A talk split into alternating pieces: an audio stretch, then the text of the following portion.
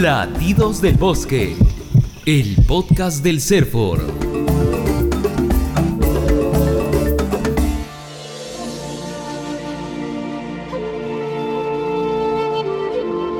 Algunos relatos de comunidades nativas de nuestro país sugieren que debajo de nosotros hay un mundo desconocido. Pero hoy le contaremos qué hay debajo de los bosques. Ríos subterráneos. Pero ¿cómo se forman esas reservas de agua? En un momento lo sabremos, pero antes vayamos a la superficie. Estas aves han llegado al bosque. Pero cuidado, las aves han quedado espantadas porque un objeto filudo es empuñado por un ser que compulsivamente está dando golpes al árbol y de pronto prende fuego a todo lo que está en la superficie. Le llaman roso. Sin saber que esta acción, aunque se da en la superficie, corta los ríos subterráneos y los va desapareciendo. Y las personas que están talando y quemando todo depredan el bosque, esa valiosa comunidad de árboles o arbustos que han crecido de manera natural o artificial durante décadas, siglos e incluso milenios. Un bosque es un espacio antiguo donde se desarrolla la vida de especies de plantas y animales silvestres, además de pueblos indígenas que han convivido de manera armónica. Pero estas personas que ahora están talando y quemando están causando un gran daño porque los bosques son como esponjas que absorben la humedad del aire, la llevan a la tierra y activan esa red de ríos subterráneos que posibilita la vida humana y la agricultura para una existencia saludable. Si no hay bosques, el agua subterránea será más escasa, las tierras serán menos productivas y hasta el clima será menos benéfico. Esas personas que depredan los bosques son solo unos malhechores muy dispersos? ¿O hay muchas personas que en este momento están haciendo lo mismo? El Perú se ubica como el noveno país con más bosques en el mundo.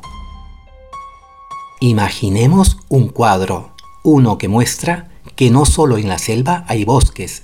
El Perú tiene 73 millones de hectáreas de bosques, que equivalen al 57% del territorio nacional. Así es, y aunque la mayor parte está en la selva, en la sierra hay bosques andinos y en la costa bosques secos, menos extensos que los amazónicos, pero igual de significativos. Bosques que, entre otras funciones, impiden los temidos huaicos. Soy Patricia Durán, soy directora de la Dirección de Inventario y Valoración del CERFOR. Los servicios ecosistémicos son los beneficios tanto económicos como sociales y ambientales que las personas podemos disfrutar a través de esta naturaleza que nos rodea. Un servicio ecosistémico no solamente es eh, obtener madera de los árboles, sino también la protección del medio ambiente. Por ejemplo, si hay una lluvia intensa, y no hubiera vegetación, esta lluvia impactaría en los suelos y se empezaría a generar los huaicos. Al haber estos grandes huaicos se causa daños a las personas, a sus viviendas, se dañan los cultivos, que son los que nos proveen de alimentación. Asimismo, la existencia de los árboles y la vegetación en general tiene un efecto de purificación del ambiente. Ellos toman los gases eh, contaminantes y lo convierten en oxígeno para nuestra respiración. Si hubiera menos vegetación, entonces se amenaza nuestra existencia. Si eso sucede en la sierra, en la costa norte, los bosques cumplen la función de captar humedad y regular el clima. Los árboles y las plantas en general necesitan de la energía solar para sus procesos vitales. Ellos se nutren a través de la fotosíntesis y para esto necesitan energía y obtienen la energía del sol y la transforman en las sustancias que permiten su crecimiento. Si existe menos vegetación en el ambiente, la sensación de calor va a ser mayor y es una cosa que nos agobia que las personas podemos resolver a través de usar ventiladores, pero en cambio los animales y plantas no. Ellos eh, lo que hacen es movilizarse a otros espacios, pero no pueden movilizarse tan rápido como va aumentando el calor. Entonces de esa manera es que se produce la desaparición de especies animales y vegetales. Seguramente usted ha temido este sonido en la oscuridad. no ese, sino este. Pues tener bosques saludables nos asegura una buena vida, porque un desbalance en el ecosistema puede hacer proliferar insectos como el zancudo o mosquito, causantes de las epidemias de dengue o malaria. Esas enfermedades antes se veían solo en la selva, pero ahora están ocurriendo hasta en la costa e inclusive en Lima. Pero es en la selva donde más se despliegan los bosques. Desde el aire, el cuadro es un manto verde irrigado por extensos ríos que como venas alimentan estas zonas. Zonas inexpugnables donde gigantescos árboles han construido inmensas fortalezas llenas de vida. Aún queda mucho por descubrir e investigar en estas áreas. Para darnos una idea, el Inventario Nacional Forestal y de Fauna Silvestre, ejecutado por el CERFOR, ha registrado y recopilado hasta el momento información de más de 2.000 especies arbóreas a lo largo del país. Pero no solamente el bosque nos cuida y nos dota de los beneficios ecosistémicos mencionados por Patricia Durán. Hay muchos más. Muchas especies son de importancia económica no solo por su madera, sino porque constituyen una ingente provisión de frutos y semillas, porque son un recurso energético como leña y carbón, por la obtención de compuestos medicinales e insumos para la industria como el látex, los aceites, las esencias y los colorantes. Pero como mencionamos hace algunos momentos, hay personas y actividades que complotan contra los bosques. En algunos casos es la agricultura migratoria, un trabajo que avanza de parcela en parcela y afecta los bosques. La actividad que causa más pérdida de bosque es la agricultura migratoria. Esta se produce por el movimiento de las personas. Apenas se abre una trocha o carretera, como hormiguitas se desplazan hacia estas nuevas tierras para producir su sustento. Estas personas en estas nuevas tierras a veces no conocen cómo es el manejo agrícola en zonas que pueden ser diferentes a sus lugares de origen. Entonces trabajan su chakra y cuando ya no rinde se desplazan a otras tierras cortando el bosque para hacer su agricultura. Entonces así se va sumando hectárea tras hectárea. Esta cuestión es un tema muy delicado donde el reto es concertar los sectores de transportes, agricultura, interior, los gobiernos regionales con las poblaciones locales para decidir entre todos cuál va a ser el uso del territorio, tanto para que las personas obtengan su sustento como para que se mantenga el medio ambiente en su calidad y biodiversidad para beneficio de todos. Es necesario establecer mecanismos y alternativas sostenibles plasmados en políticas públicas. De allí la importancia de una buena gestión de los bosques en el Perú. CERFOR es la entidad encargada de establecer las políticas y normas para garantizar la gestión, la conservación y el aprovechamiento responsable y sostenible de la flora y fauna silvestre del Perú, presente en los bosques y en los ecosistemas de vegetación silvestre. Esos bofedales, pastizales, lomas, humedales, pantanos que vemos a lo largo y ancho de todo nuestro país. Esa política es apreciada en el mundo, señala Mark Duroyani, promotor y pionero de la conservación ambiental en nuestro país. El Perú en verdad internacionalmente es bastante bien visto, no, no solo porque tiene muchos bosques y es uno de los países con más bosques tropicales, sino porque muchas cosas en el Perú han sido bien hechas en relación a, a conservar eh, muestras de los ecosistemas.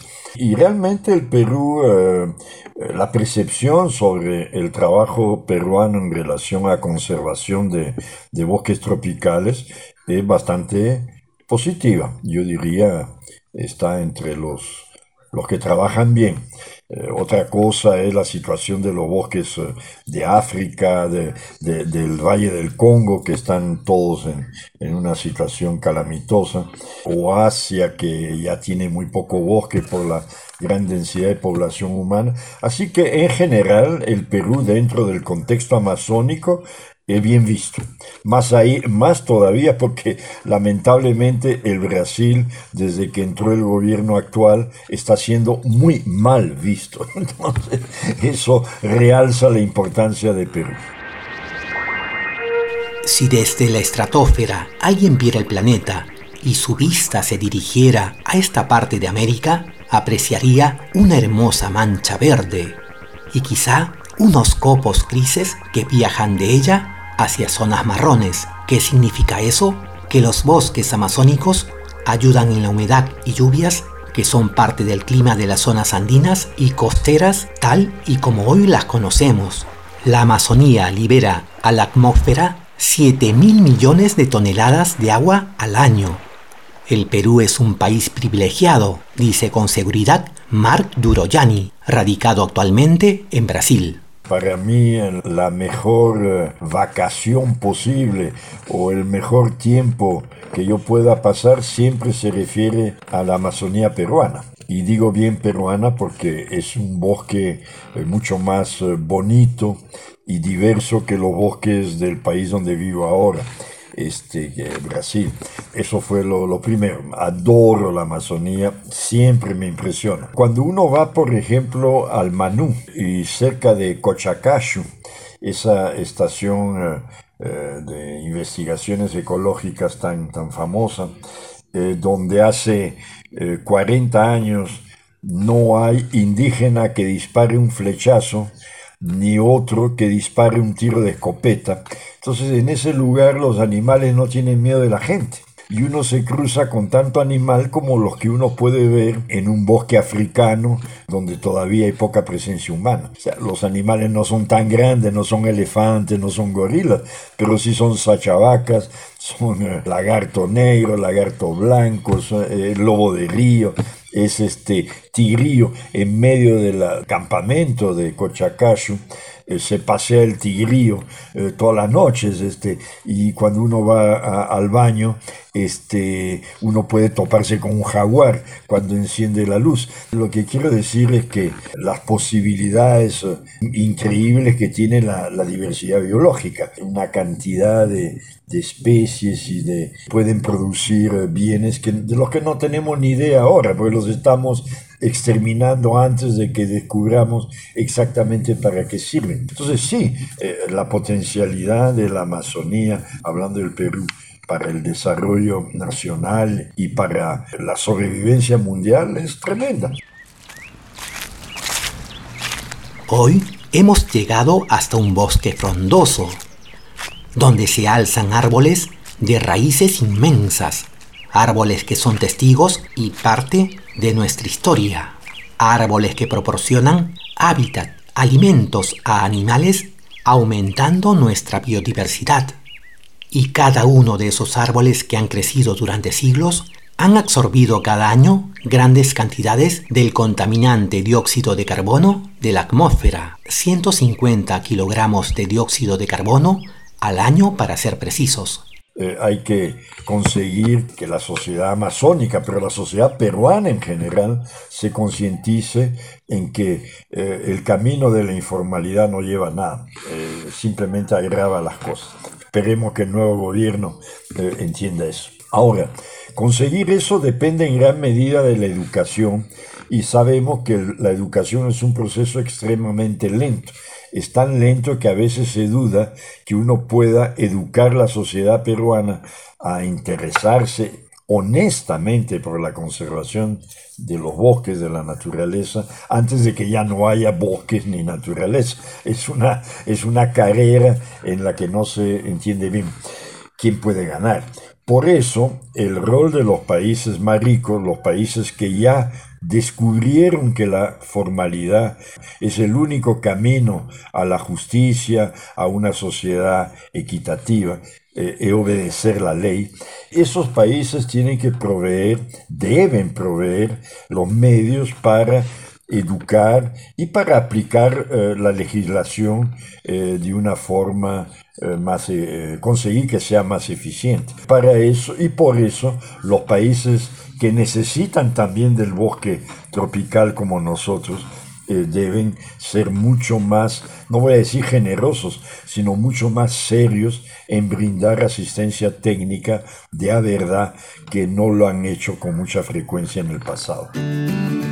Por eso, hoy hacemos un pacto con nosotros mismos y con todos los que vivimos en este planeta, con los que vendrán luego de nosotros, el pacto de respetar la vida de los bosques, el pacto de reducir su deforestación y degradación, el pacto de promover un manejo forestal sostenible.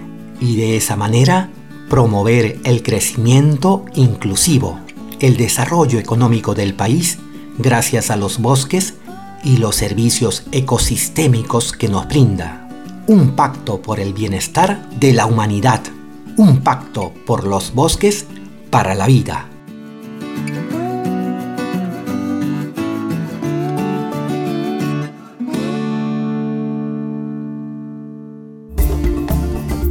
Latidos del Bosque es el podcast del Servicio Nacional Forestal y de Fauna Silvestre, CERFOR, del Ministerio de Desarrollo Agrario y Riego.